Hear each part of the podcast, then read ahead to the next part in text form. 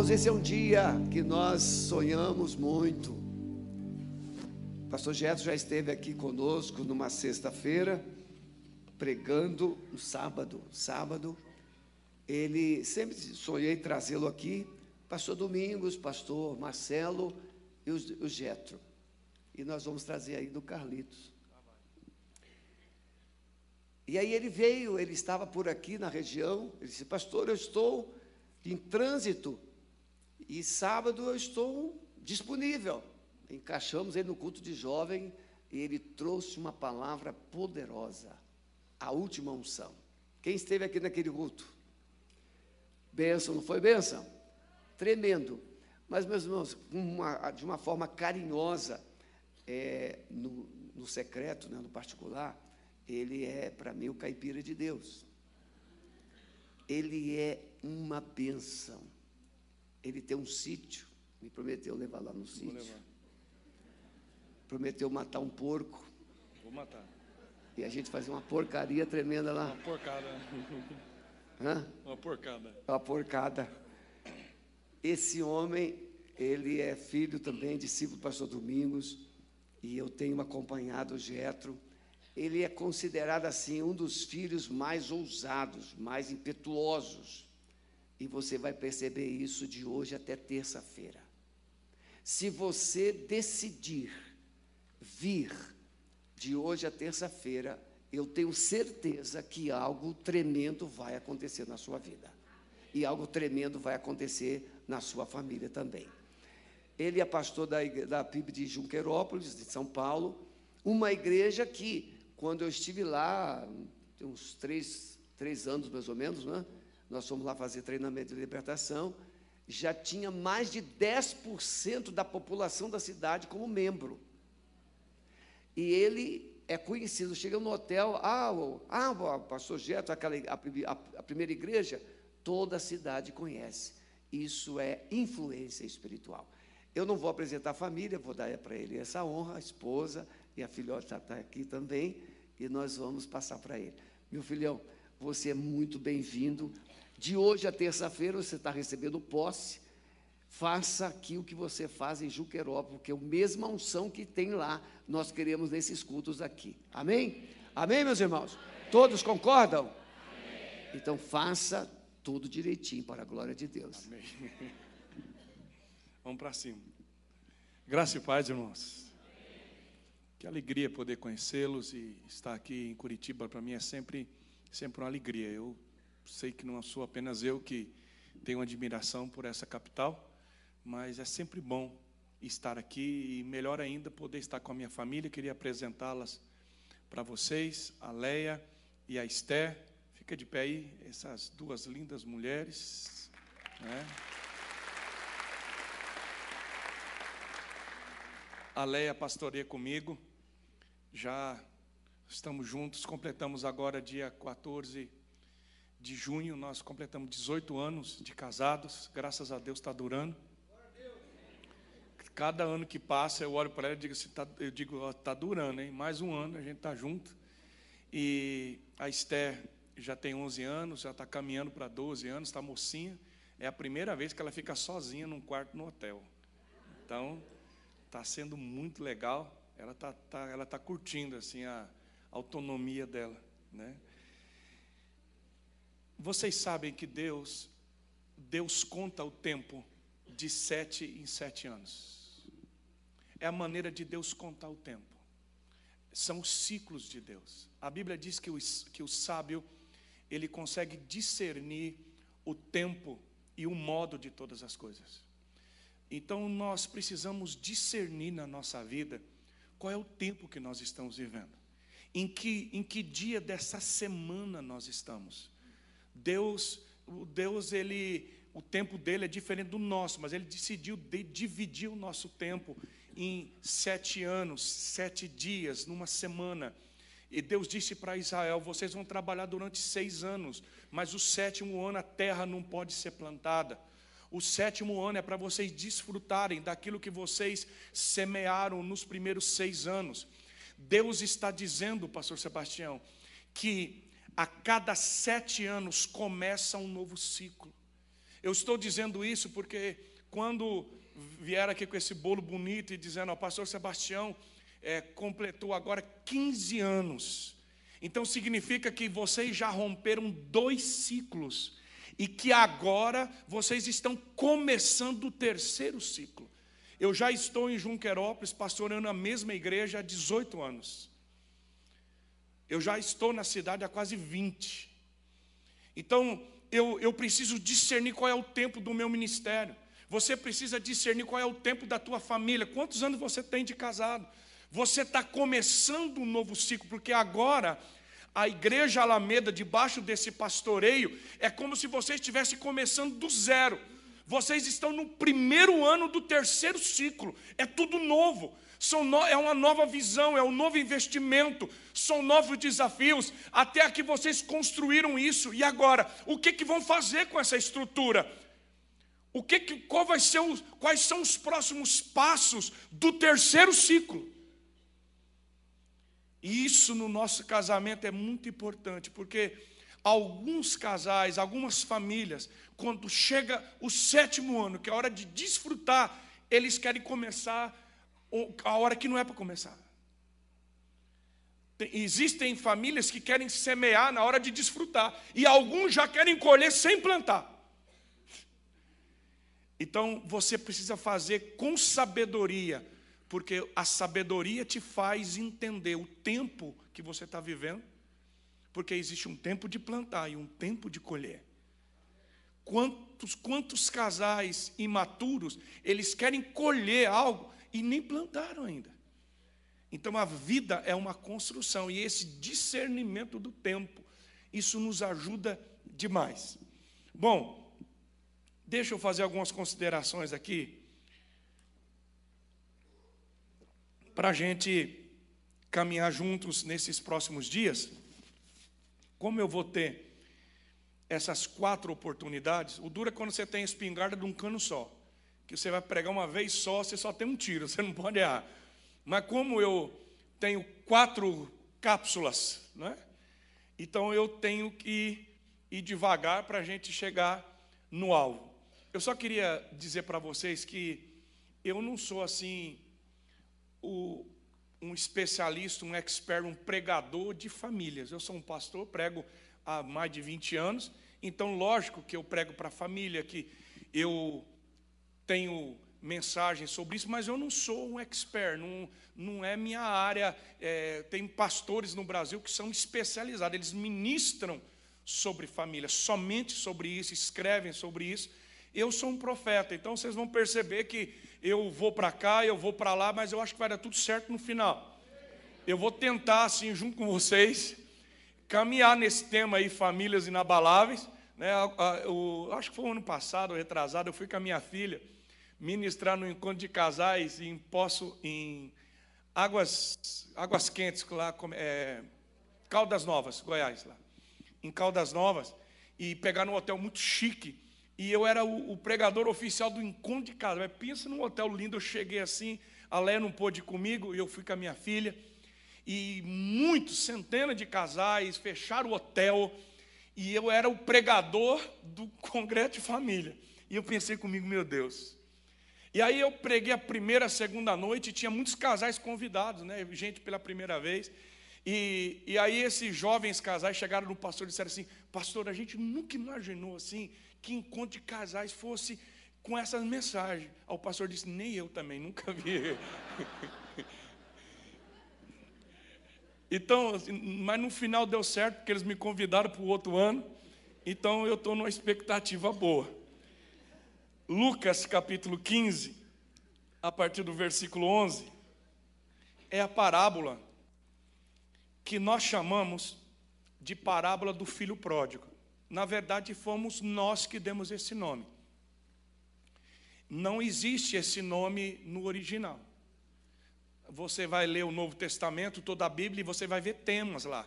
Né? A cura do cego de Jericó, a mulher samaritana, a parábola dos. Mas no original não tem nada disso. E eu, na verdade, eu nem gosto. Eu nem gosto desse, desse tema a parábola do filho pródigo, porque Jesus não está falando só do filho pródigo, Jesus está falando de um pai que tinha dois filhos. Então a parábola não está falando apenas de um filho, não está falando apenas do pródigo, está falando de uma família, de um pai que tinha dois filhos.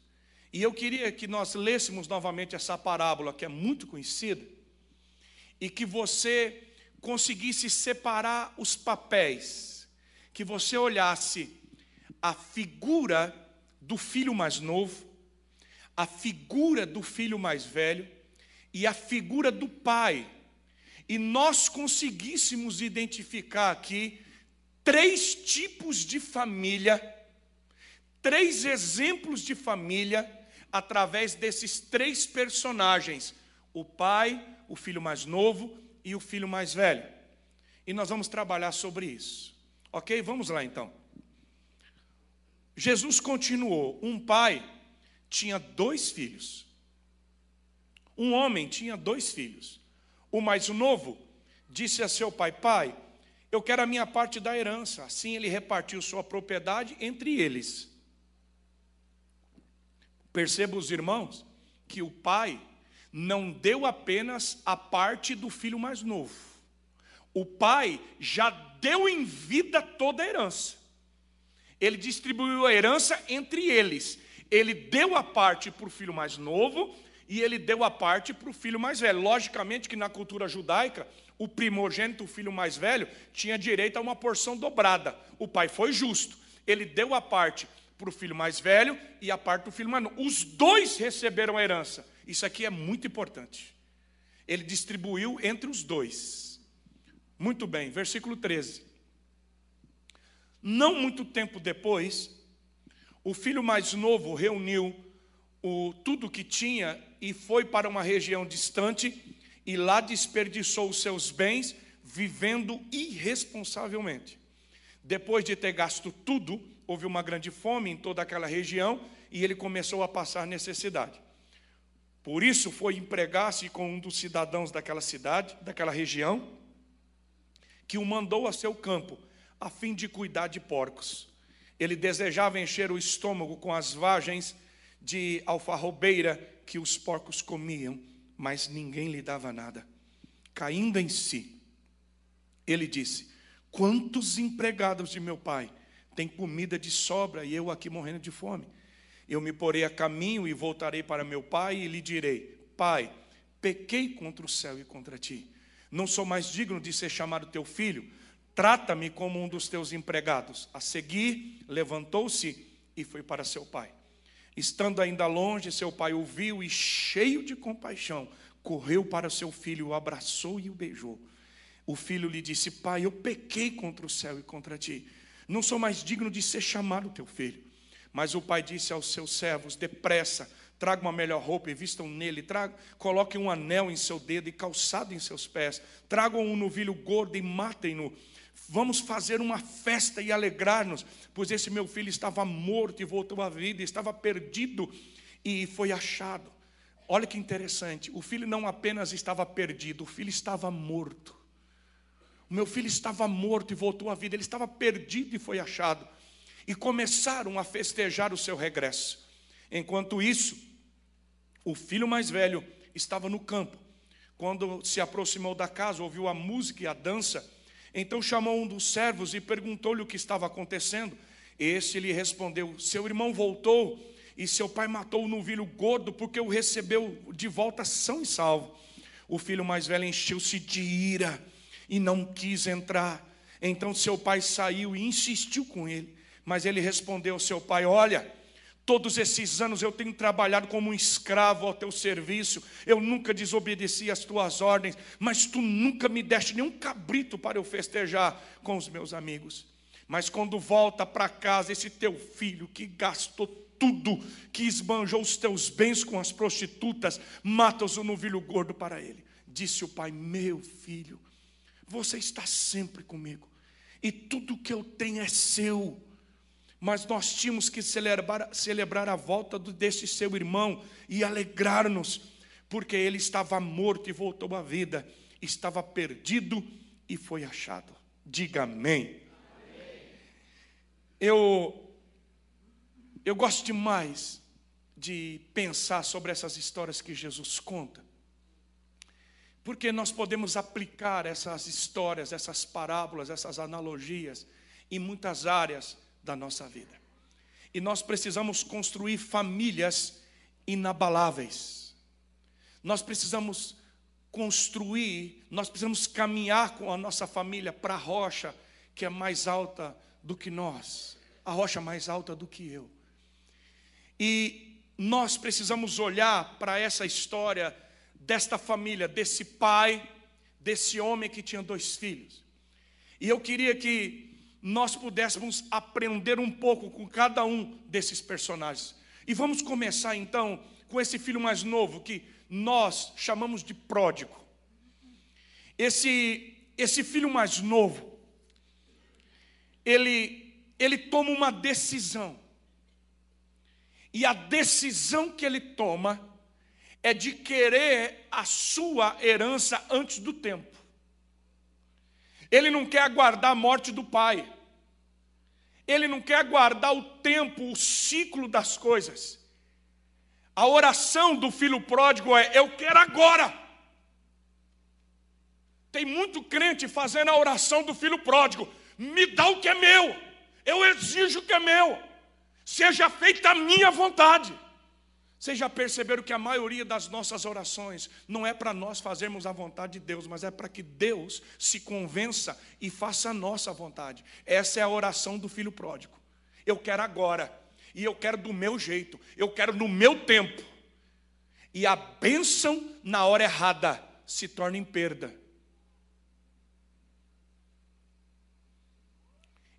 Agora, essa decisão esse sentimento do filho pródigo, do filho mais novo, ele, ele não vem assim de repente.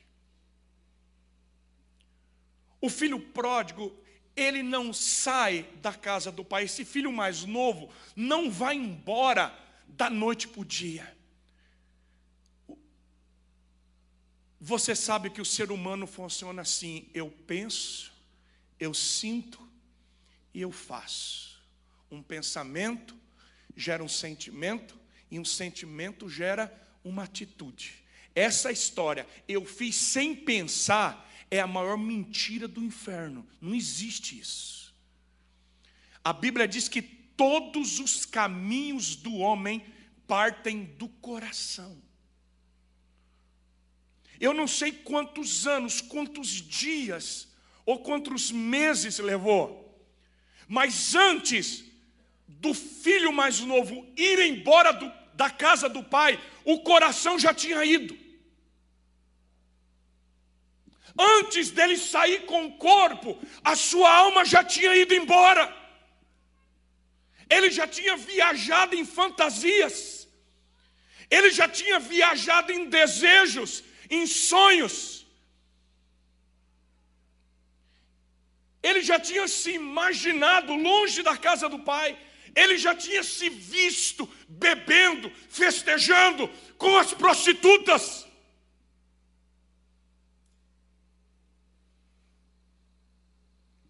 Antes do corpo sair, o coração já foi. E quantos de nós, meus filhos, quantos de nós, Quantos maridos, quantas esposas, quantos filhos estão dentro de casa, mas o coração já foi embora.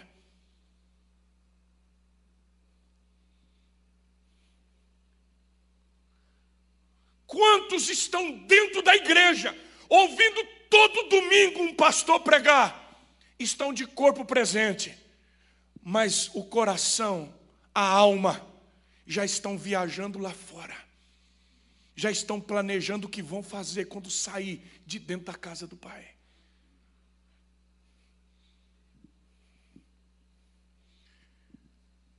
Esse filho mais novo, ele estava completamente obstinado por uma mentira. Porque esse sofisma que é uma mentira que a gente pensa que é verdade. Eu, eu como pastor e quase 20 anos cuidando de famílias, cuidando de pessoas, irmãos, é interessante como que as pessoas conseguem acreditar numa mentira do diabo. É um sofisma tão grande. Porque se você perguntasse para o filho mais novo, o que, que você quer? Sabe o que, que o filho mais novo ia dizer? Eu quero ser feliz. Porque ninguém quer sofrer.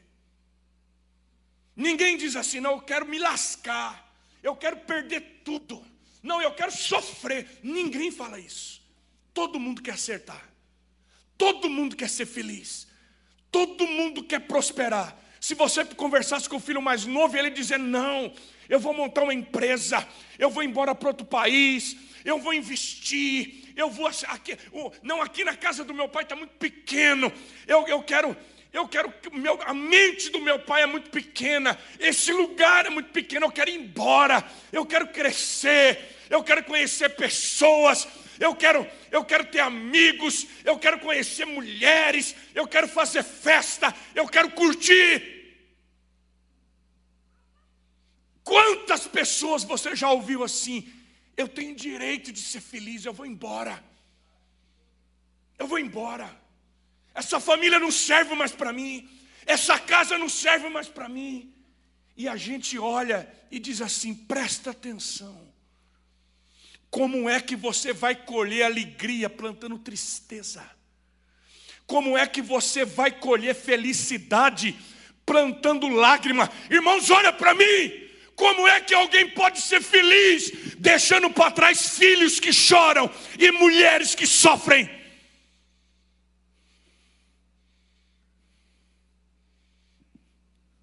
Como é que alguém pode construir uma vida destruindo vidas para trás.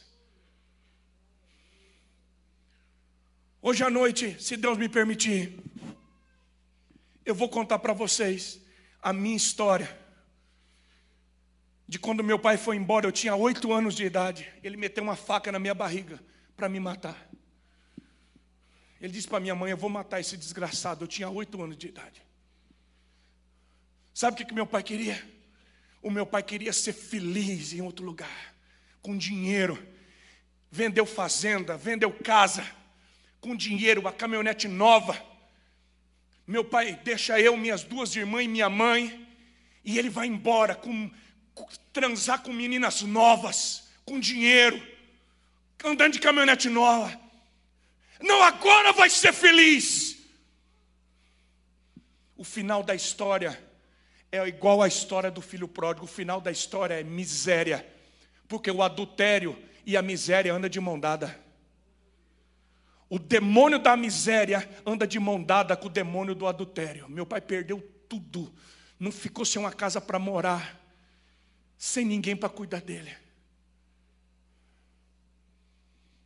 E eu não estou falando isso para colocar medo em você, eu estou falando isso porque existe uma mentalidade que é uma mentalidade mentirosa, um sofisma do inferno, em que as pessoas estão querendo construir uma vida, mas estão deixando ruínas para trás. E a Bíblia diz que de Deus ninguém zomba.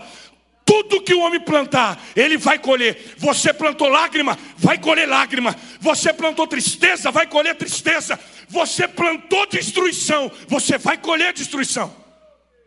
É inexorável isso. Não tem como negociar isso. O filho pródigo, esse filho mais novo, é um exemplo claro. Agora, uma coisa nos chama atenção aqui nessa história. É por que, que o pai não impediu ele de ir? Você não escuta nenhum momento o pai dizendo: Fica, filho. Não vá, meu filho. Sabe por quê? Porque a Bíblia diz que o clamor de Deus é: Filho meu, dá-me o teu coração. Esse pai aqui sabia, ele não tinha mais o coração do filho. O filho estava mais, o filho amava mais a herança do que ele. A semana passada eu atendi uma pessoa. E eu chorei com ela. Uma mulher que durante a vida, o seu trabalho, ela e o seu esposo amealharam, amealharam milhões. Milhões. E eles têm apenas duas filhas, duas herdeiras.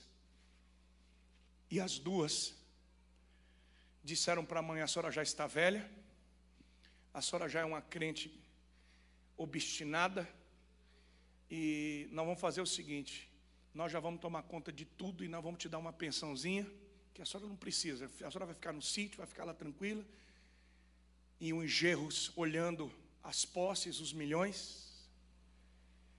E ela disse: Não, eu, eu ainda tenho muita vida pela frente. Ela acabou de enfrentar um câncer, um problema cardíaco. Ela estava se recuperando do câncer, se recuperando da cirurgia, e as filhas com as escrituras dizendo: assina. A senhora tem que passar tudo para nós antes que a senhora morre. Fica mais barato. E quando ela endureceu e disse: Eu não vou assinar, eles começaram a ameaçá-la de morte, dizendo: Vamos acabar com a sua vida. E ela, essa mulher, em lágrimas comigo, filhas do primeiro casamento dela, ela dizendo: Pastor, tudo que eu construí, tudo que eu fiz, foi para minhas filhas. Mas as minhas filhas não estão preocupadas comigo, nem com a minha saúde. As minhas filhas estão preocupadas com as coisas que eu vou entregar para elas. O, irmãos, é muito difícil, é muito difícil para a gente admitir quando as pessoas não nos amam mais. É muito difícil para a gente admitir quando as pessoas estão mais preocupadas com as coisas do que com o nosso coração. É muito difícil.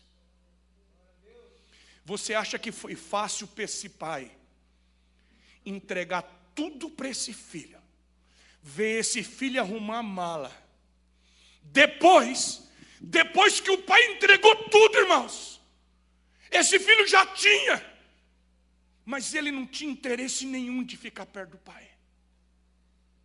E esse moço vai embora e o pai não diz, não, o pai não diz, não vai, o pai não se ajoelha, o pai não implora, o pai não diz fica. Por quê? Porque esse pai não quer apenas um corpo, esse pai quer um coração. Esse pai não quer apenas uma presença. Esse pai quer o amor desse filho. Esse pai sabe que esse filho não ama mais ele. Esse pai sabe que o coração desse filho não está mais dentro de casa. E a coisa mais difícil na nossa vida é ter que ver alguém que a gente ama indo embora e a gente tem que deixar ir. Por quê, pastor? Eu vou lhe dizer algo pelo Espírito Santo de Deus agora. Porque existem filhos que a gente não trata, que quem vai tratar é o deserto. Eu vou repetir. Existem filhos que nós não temos condições de tratar, é a vida que vai tratar. Você quer um exemplo? Ismael era filho de Abraão. Ismael era sangue de Abraão. Mas Ismael se tornou flecheiro dentro de casa. Isso aqui também vem para a igreja. Porque nós somos uma família, nós temos filhos dentro da igreja, eu sou pastor. E como pastor, nós temos pessoas na igreja que são nossos filhos. São sangue do nosso sangue, a gente ama. Tem pessoas da família da gente que são nosso sangue, você ama. Mas eles se tornam Ismael dentro de casa, se tornam flecheiros, eles começam a atacar flecha, porque o filho pródigo, ele, ele se torna um crítico. O camarada, quando o coração vai embora, ele está dentro de casa, mas ele se torna crítico. A comida não presta, essa casa não presta, não, nada que está bom. Sabe quando o cara está doido para ir embora? Ele acha defeito em tudo: é na roupa, é no chão, é na casa, é na comida. Quando o coração do filho foi embora, vai embora, ele se torna flecheiro dentro de casa. Nada tá bom para ele. Mas o problema não é a casa, o problema é que o coração já foi. Se torna um crítico. Ismael se tornou flecheiro. E Abraão não consegue. Abraão tem um teu coração, Sebastião. Não quer mandar ninguém embora. Mas Deus diz: Abraão, manda o menino embora. Despede o menino, Abraão. Porque esse menino eu vou tratar ele no deserto. Não vai ser, não vai ser você que vai tratar. Eu que vou tratar dele. Então é muito difícil para nós entendermos isso. Que existem filhos, existem maridos, existem esposas que são tão obstinados que eles não escutam um pastor, não escutam um pai, não escutam mãe, não escutam ninguém. Sabe quem vai tratar eles? O deserto. Só o deserto trata um homem obstinado.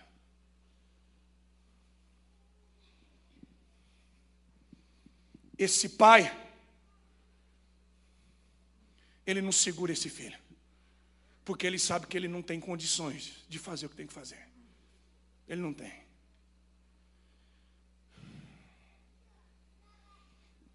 Jeremias diz: concedeu-lhe, concedeu-lhes o que desejava o seu coração, mas isso definhou-lhes a alma. O filho pródigo, ele, a marca dele é a imaturidade. Ele, ele, ele, ele precisa se encontrar, ele precisa se afirmar. Ele quer viver aventuras, ele não se descobriu ainda. Os sintomas se você quer analisar alguns sintomas do filho pródigo, desse filho mais novo, é ciúmes doentios, agressões com palavras, crítica o tempo todo. São sintomas daquele que, daqueles que o coração está longe. A pessoa sempre tem uma crítica. Nada está bom para ela. É porque o coração já foi embora. Uma família pródiga uma família que faz parte desse desenho do filho mais novo, vão gerar filhos doentes emocionais, amargurados, hiperativos. Vai gerar uma família psicossomática. Quantas famílias foram geradas por filhos mais novos, por filhos pródigos, e se tornaram famílias pródigas? eu queria que você olhasse para esse filho mais novo. E eu queria olhar para você que é casado aqui, que nós não temos apenas casados, mas eu queria falar com você que é casado, marido e mulher, mulher e marido. O filho mais novo fala de uma intimidade física mas não fala de uma intimidade emocional. O filho mais novo, ele estava dentro de casa, ele poderia até abraçar esse pai, ele tinha contato físico com o pai, mas ele não tinha mais o coração, emoções, ele não tinha mais relação emocional com esse pai. Quantos casamentos estão vivendo relações físicas, mas não têm mais relações emocionais, porque os corações estão distantes. Eles se deitam juntos, dormem juntos, se abraçam, têm relações, mas os corações estão distantes.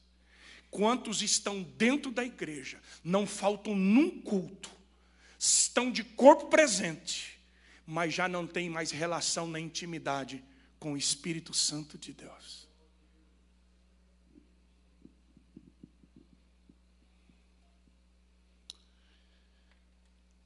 O filho pródigo ele tinha uma crise. E a crise do filho pródigo era uma crise de identidade. Percebam, os irmãos, que o diabo sempre vai nos tentar na questão da nossa identidade. Deixa eu lhe falar uma palavra que é muito importante na sua caminhada espiritual. Todas as vezes que Deus declarar uma palavra sobre a sua vida, o diabo vai te tentar nessa palavra.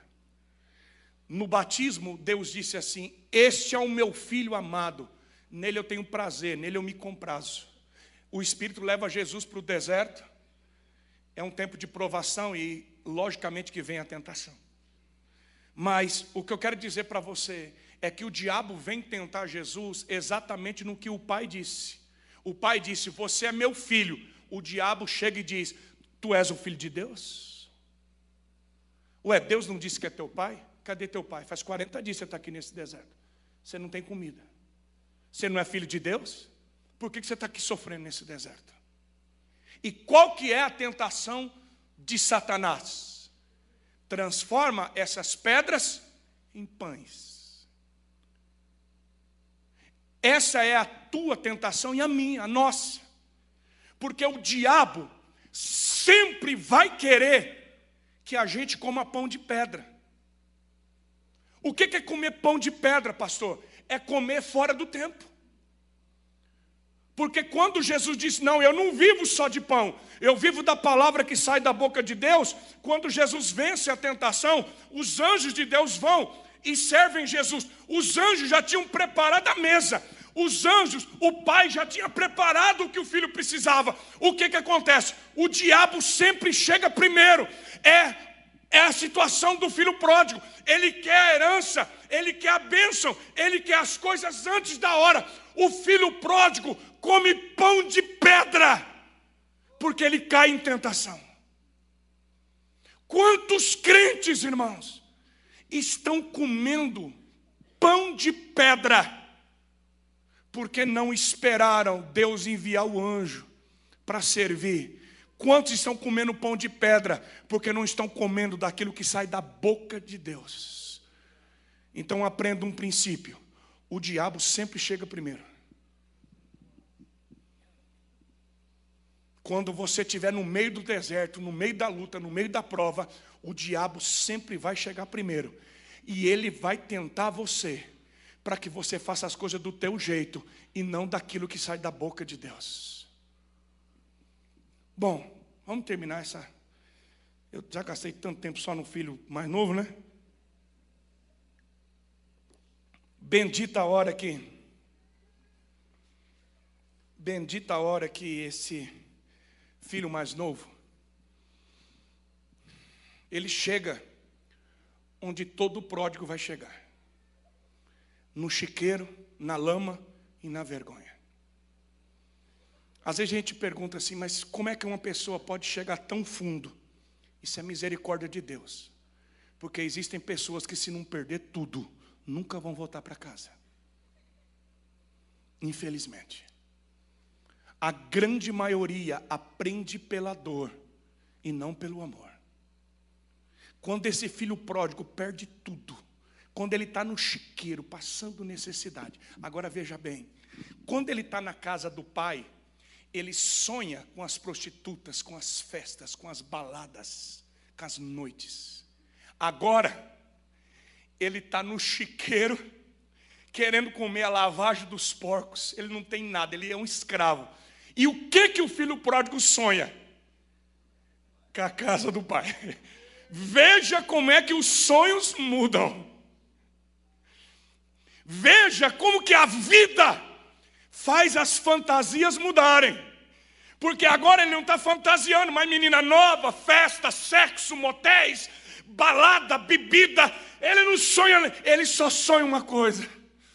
Oh, eu, a casa do meu pai era tudo de bom. Eu era feliz e não sabia. Bendita a hora que a gente começa a sonhar com a família da gente. Bendita a hora quando você começa a sonhar com os seus filhos, com a sua esposa, que você começa a sonhar com a sua casa, com a sua cama, que você começa a sentir saudade, que você fala assim: meu Deus do céu, sabe? Eu, eu viajo quase toda, praticamente toda semana eu viajo. Eu tenho passado muito tempo fora de casa e eu sofro demais. Às vezes eu ligo para minha esposa, para minha filha. Hotel é um lugar mais solitário da face da terra. E eu fiquei tão feliz de poder vir com a minha família, de poder estar junto, porque a, deixa eu te dizer, felicidade não é um lugar para onde você vai. Felicidade é um lugar para onde você volta.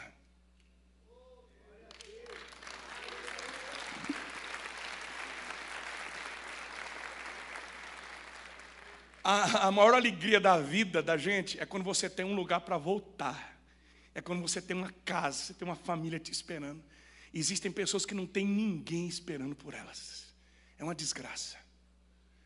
Mas a felicidade é esse lugar que você construiu e que você pode voltar para ele. E o filho pródigo, agora ele começa a sonhar. Na casa do meu pai tem pão, na casa do meu pai tem dignidade, na casa do meu pai tem alegria. E agora começa um processo de maturidade. O que, que é um processo de arrependimento? Eu gosto de uma frase que diz: enquanto tem argumento, não tem arrependimento. Eu vou repetir isso. Enquanto tem argumento, não tem arrependimento. Quando o cara está lá no chiqueiro, mas diz: Não, eu perdi tudo, eu me lasquei mesmo, mas é aquela desgraça daquela onça, aquela mulher que é ruim, não é por causa dos meus filhos, não é por causa daquela. Meu irmão, enquanto o cara está arrumando defeito, ele não vai reconstruir a vida dele nunca. Agora, quando o camarada diz: Eu pequei, eu, eu, eu pequei, eu errei, eu preciso voltar. E o cara volta pianinho. Ele não volta querendo dizer, eu quero, eu quero, eu estou assumindo a presidência aqui de novo. O cara volta e diz: Eu não sou digno nem de ser chamado teu filho.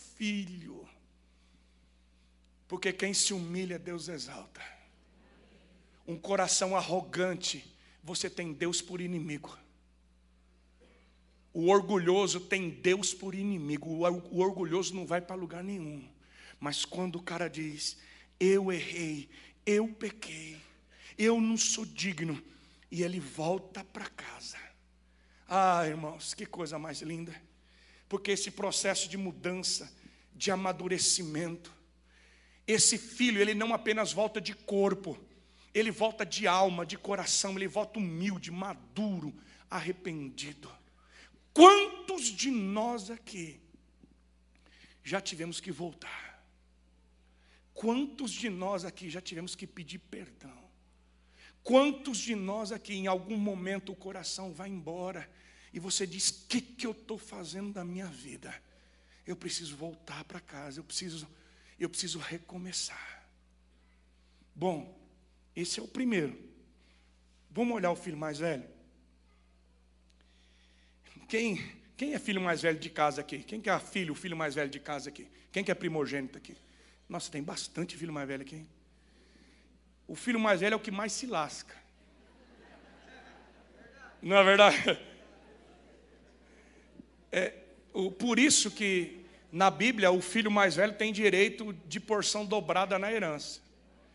Porque assim, o filho mais velho é o cobaia, né? O pai dá remédio errado, não sabe trocar fralda.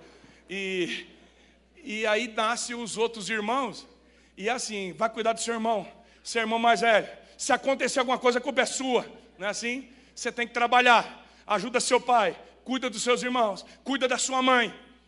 Então, o filho mais velho, é, é, não tem como, ele é tomado de um sentimento de responsabilidade, ele é tomado de, de, de uma posição que às vezes ele não está nem pronto para ocupar. E esse filho mais velho aqui da nossa história, a história de Jesus, ele tinha uma aparência de maduro. Ele ficou em casa. Ele não pediu a herança. Ele era um trabalhador incansável. Quando o irmão mais novo volta, ele está trabalhando no campo. É o cara que rala. É o cara que começou a trabalhar muito cedo. Ele desempenhava o papel de maduro mas na verdade ele era completamente imaturo. Esse filho mais velho, ele está dentro da casa do pai, mas ele está perdido dentro de casa. É interessante que o filho mais novo se perde fora, o filho mais velho se perde dentro. Pastor, é possível a gente se perder dentro de casa? Sim, é possível. É possível a gente se perder dentro da igreja. É possível a gente se perder dentro do casamento. É possível a gente se perder dentro de uma família. Esse filho mais velho, ele se tornou um cara duro. Ele se tornou um camarada sem sentimento, sem afeto. Esse filho mais velho se tornou um cara que valorizava mais as coisas do que as pessoas. E a gente percebe pessoas que, com o passar do tempo, elas se tornaram frias, sem riso, sem alegria, sem contentamento. Pessoas que não conseguem mais festejar, que não conseguem mais celebrar. Vocês percebem que quando o filho mais novo volta e o pai está fazendo uma festa, o irmão chega e diz: Que bagunça é essa? Que bagunça é essa? Que festa é essa? Não, teu irmão voltou, estava morto e reviveu, perdido e foi achado, teu pai mandou matar o novilho. Eu não quero saber de festa, não. Eu não vou nem entrar aí. Porque ele não consegue mais celebrar a vitória da família. Não consegue mais se alegrar com a família. Sabe quando o cara está dentro de casa, mas ele não consegue dar um sorriso. Não consegue fazer festa, pastor. A família diz: o que está acontecendo? Por que, que a senhora está assim? Por que, que o senhor está assim? Ô filho, por que, que você não se alegra, filho? Porque a pessoa está dentro de casa, mas ela está perdida dentro de casa. Se tornaram frias, insensíveis. O filho pródigo, ele, quando ele se arrepende, ele se sente um devedor. Mas esse filho mais velho, ele se sente um credor. Ele olha para o pai, ele dá de dedo, ele diz assim: a vida inteira eu trabalhei aqui nessa casa. Eu dei tudo que eu tinha aqui, mas o senhor nunca me deu nada. Ele tem uma ira dentro dele. Você sabe que quando a laranja é espremida, é que você sabe o que, é que tem dentro dela. Tem crente que você tem que espremer ele, que aí o sumo sai. Deixa eu te falar, se Deus espremer você mesmo, o que, que vai sair aí de dentro? porque você quer saber o que tem dentro do teu coração, deixa, deixa a vida espremer ele. A Bíblia diz que Jesus foi espremido, esmagado no Getsemane e saiu sangue dele. Você quer conhecer uma mulher, um homem, você quer conhecer um filho, é na hora em que a gente é exprimido. Quando esse filho mais velho é provado, a, a, esse farisaísmo, ele, ele, ele fica irado. Ele aponta para o pai e diz: Você me deve. E o pai diz: Filho, que coração é esse, filho? Tudo que eu tenho é teu.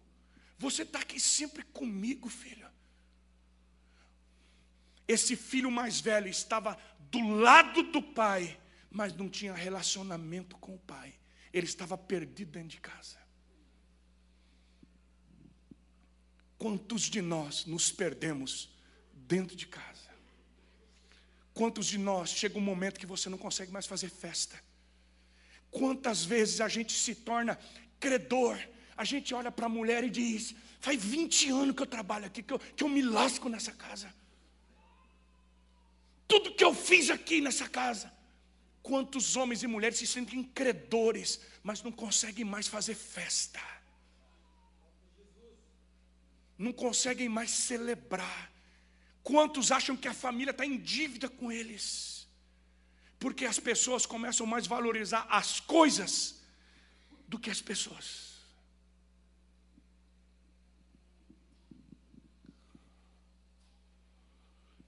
Por último, nós olhamos para o Pai. O Pai é maravilhoso. Porque a gente precisa olhar para a figura desse irmão mais novo, desse irmão mais velho, e a gente precisa caminhar para a figura desse pai, que é uma figura de Deus, que é uma figura do próprio Cristo. Esse esse pai, ele olha para o filho mais velho e diz assim: tudo que é meu é teu. Olha o coração dele. É um amor de compaixão que perdoa, que espera, que celebra a mudança, o recomeço. Esse pai, amava mais o filho do que as coisas. Meu irmão, esse filho mais novo gasta tudo, arrebenta com tudo. Esse filho mais novo volta, E o pai toma ele, mete um anel no dedo, sandálias, roupa nova. O pai, esse pai, já tinha um novilho preparado, porque essa família é uma família que tem esperança. Esse pai é um pai que não desistiu. O filho foi embora, tem outro filho com problema dentro de casa, mas ele crê: o quem foi embora vai voltar, quem está dentro de casa vai transformar. Eu vou fazer festa, eu vou esperar meu filho, a minha casa vai mudar.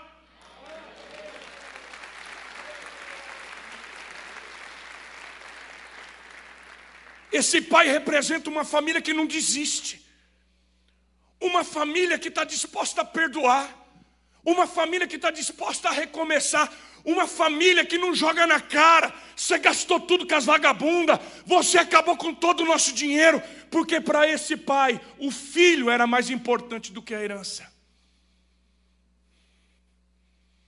Esse pai, o coração dele não estava no dinheiro que o filho gastou, o coração desse pai estava no filho. Quantas famílias estão sendo destruídas porque as coisas estão tendo mais valor do que as pessoas.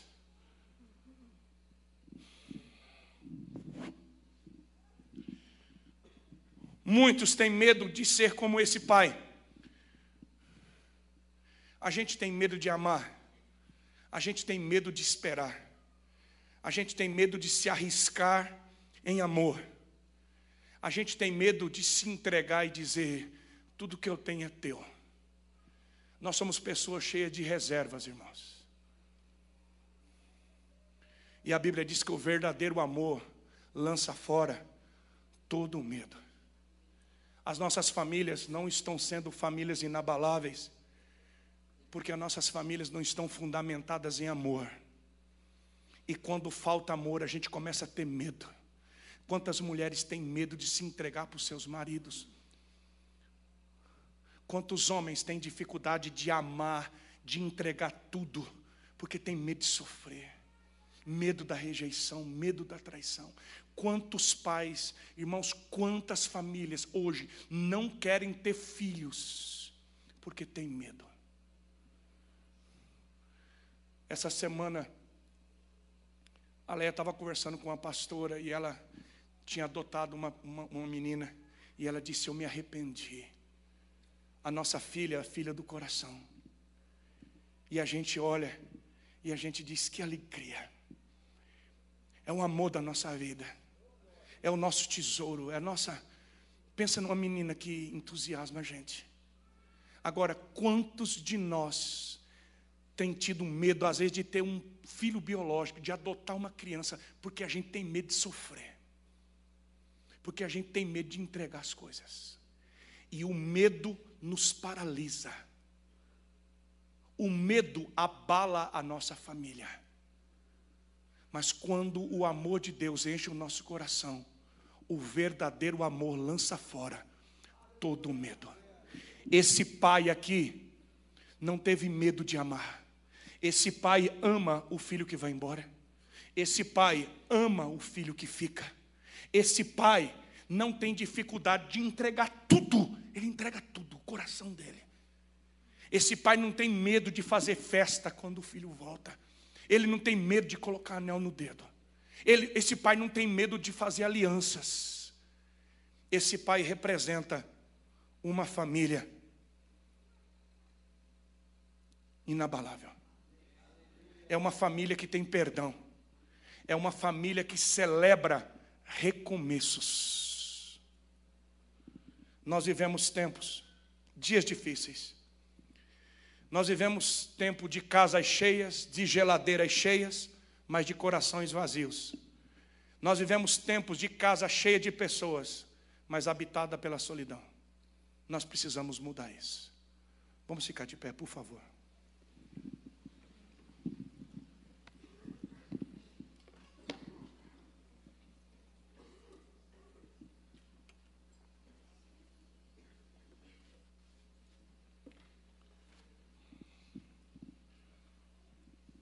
É manhã de domingo, é manhã de ressurreição.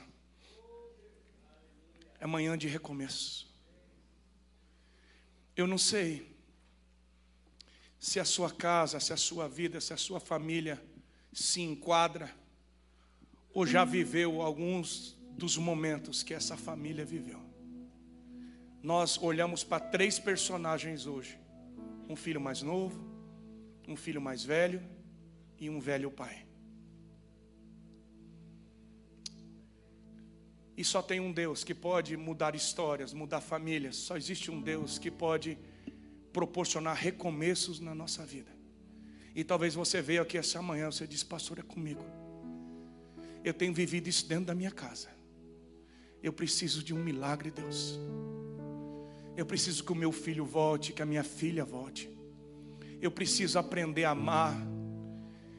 Talvez você está perdido dentro do teu casamento. Você não consegue mais se alegrar dentro de casa. Sabe quando você está dentro da tua casa, mas você não tem mais alegria dentro de casa. Você está dentro da tua família, você está dentro da igreja, mas você não consegue mais ter alegria. Você diz: Eu não sei o que aconteceu.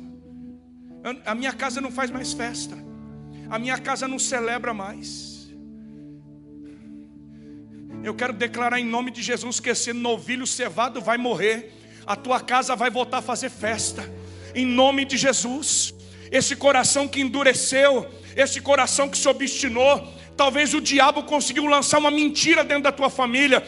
Talvez existem pessoas dentro da tua casa que estão dominados pela mentira.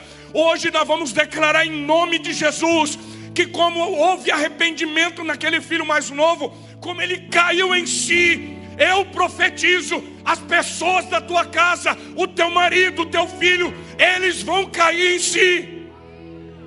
Eles vão sentir saudade de casa. Se você está aí no seu lugar, em nome de Jesus. Pastor, por que, que os pastores chamam para frente? Porque quando a gente se humilha, tem milagre. Dá um, dá um mi para mim, filho. Vamos ver se é bom mesmo. Vamos, testar a banda. Hum, você me ajuda.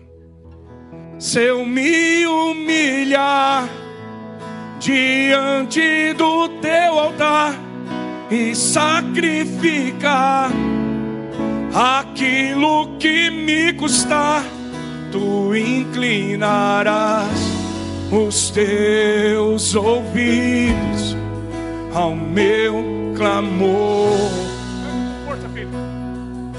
Oh, mais vale, mais vale um dia no centro do teu querer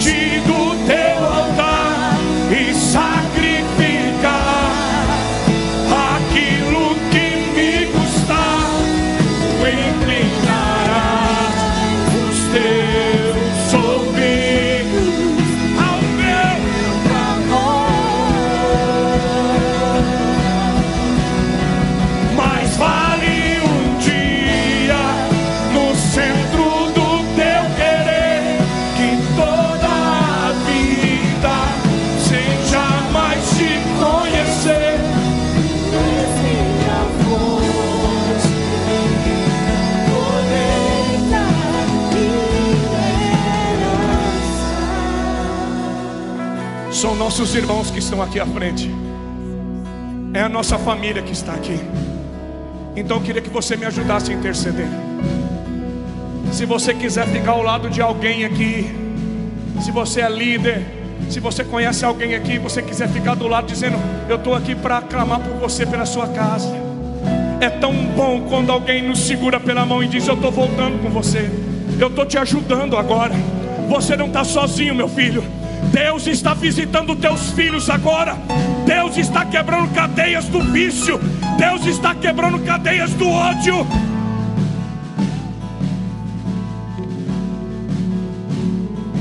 Foi Deus quem te trouxe aqui nessa manhã. Ele te ama. O nosso Deus é um Deus de aliança. Ele tem um compromisso com você. Ele escolheu amar a tua vida. Ele escolheu, ele escolheu te abençoar. Ele escolheu te ouvir quando você clama. Ele escolheu te socorrer quando você precisa. O nosso Deus se manifesta na nossa fraqueza. O nosso Deus se manifesta no dia da dor, no dia da luta. Ele está presente aqui nessa manhã.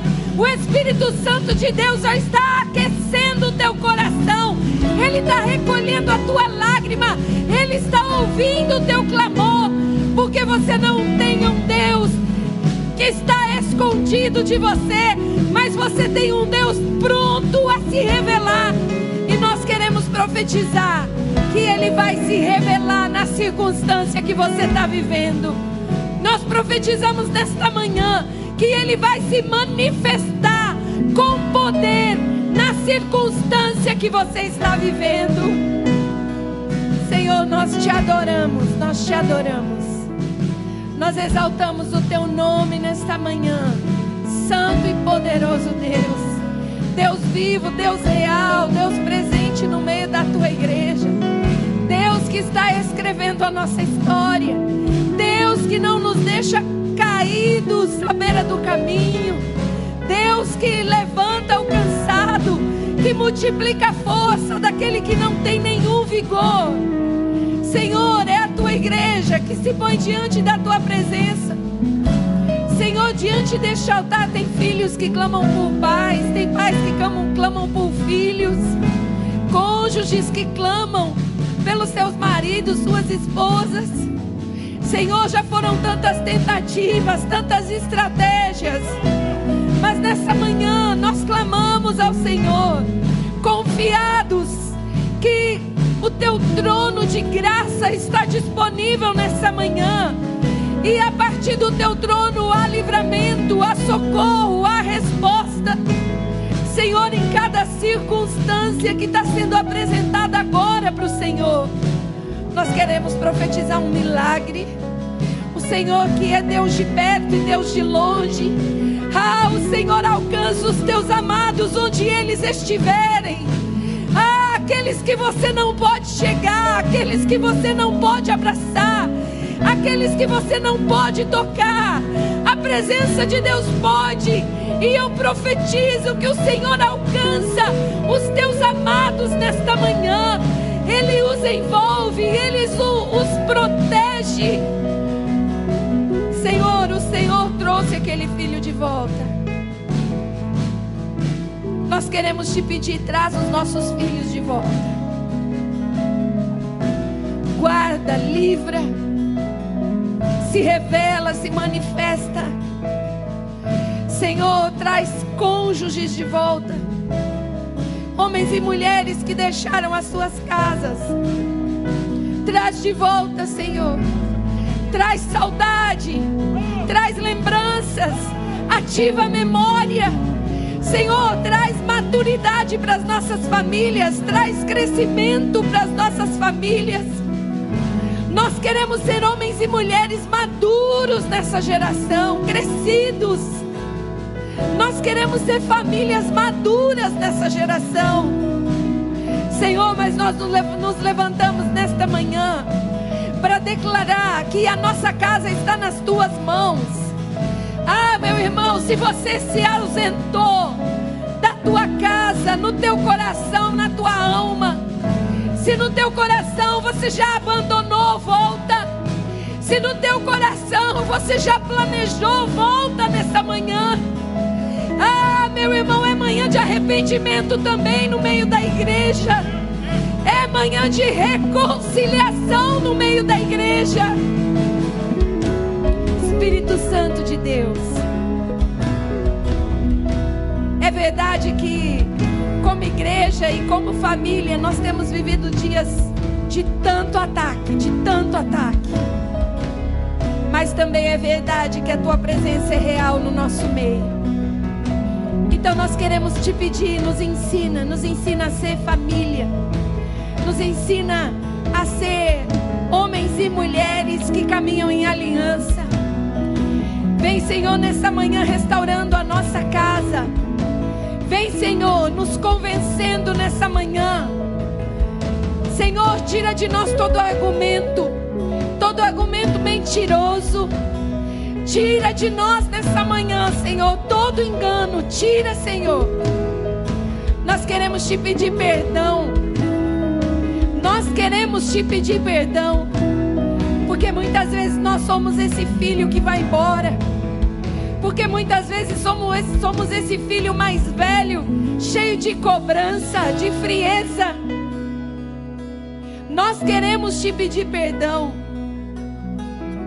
Nos ensina a ser essa família que perdoa, que celebra, que recomeça. Ah, meu irmão, é uma manhã de recomeço. Filha, é uma manhã de recomeço. É uma manhã de recomeço. O Espírito Santo está te restaurando, te fortalecendo, te revigorando. Hoje Ele te toma pela tua mão e Ele te leva para um caminho novo, para uma história nova. É um recomeço. É um recomeço na tua vida, um recomeço na tua casa.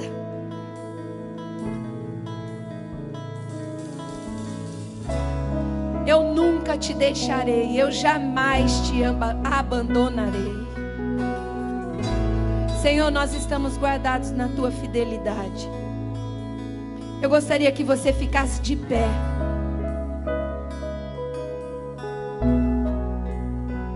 Você levantasse a tua mão bem alto, bem alto.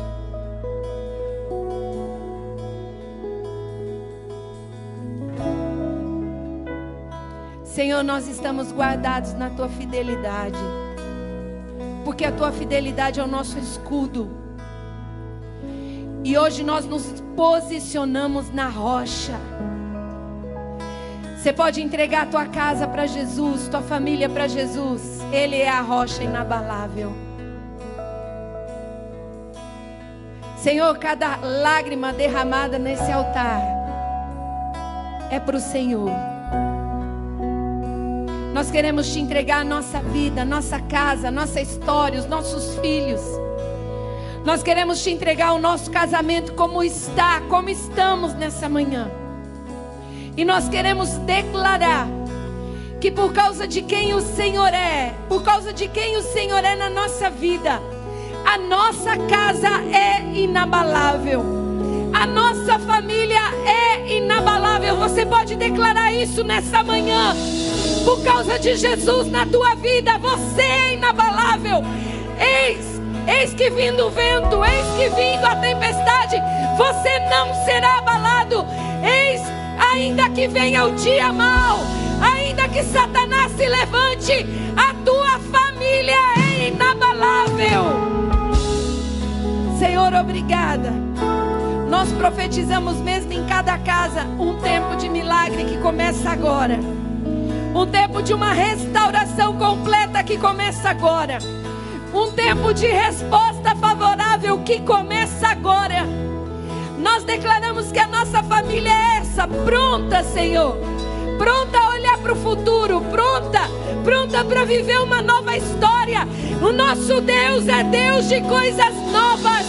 O nosso Deus é Deus que abre caminho no meio do deserto. E é isso que Ele está fazendo na tua vida nessa manhã. Eis que Ele faz algo novo na tua história. Oh, aleluia!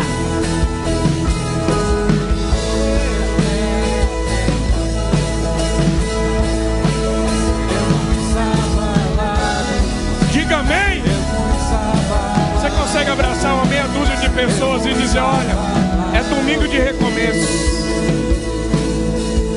É tempo de recomeço na tua vida, na tua casa. É domingo de recomeço, de ressurreição. Aleluia. Já esgotei meu tempo, deixa eu terminar aqui. Pode sentar.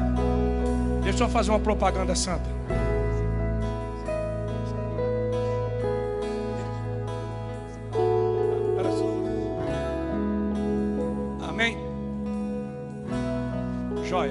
Seu assento, deixa eu fazer uma propaganda legal para você. Não é por causa de mim, mas é apesar de mim. Ó, eu sei que vocês já vieram de manhã e Curitiba é uma grande capital. mas eu estou a quase mil quilômetros daqui. Então eu queria que você, assim, fizesse um esforcinho, viesse à noite e trouxesse alguém, de preferência que não é crente. Por quê? Porque hoje à noite, hoje à noite, pastor, eu vou falar sobre as três vezes que Deus escreveu na terra. As duas primeiras vezes, o dedo de Deus escreveu na pedra. A terceira vez, o dedo de Deus escreveu na terra a essência do ser humano. E eu vou testemunhar. Por que, que eu estou falando para você convidar pessoas, casais que precisam de cura? Porque eu quero testemunhar como Deus curou a minha família, como Deus salvou meu pai, como Deus me deu a alegria de batizar meu pai. Um homem que ficou 20 anos fora de casa e voltou para casa e Deus restaurou completamente a minha família.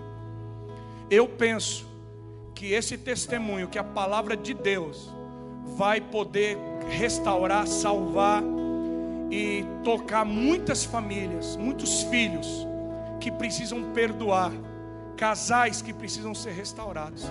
Então, por favor, venha. Que hora que vai ser a noite, pastor? 18 e 30 horas. Convide alguém, usa a rede social. Na segunda-feira à noite, eu vou falar de duas vacas. Diga comigo, duas vacas. Duas vacas vão pregar para nós. Se você nunca viu duas vacas pregar, você vai vir segunda-feira, porque duas vacas vão ensinar para a nossa família. Então espero que você venha e que a gente tenha um tempo bem legal aqui.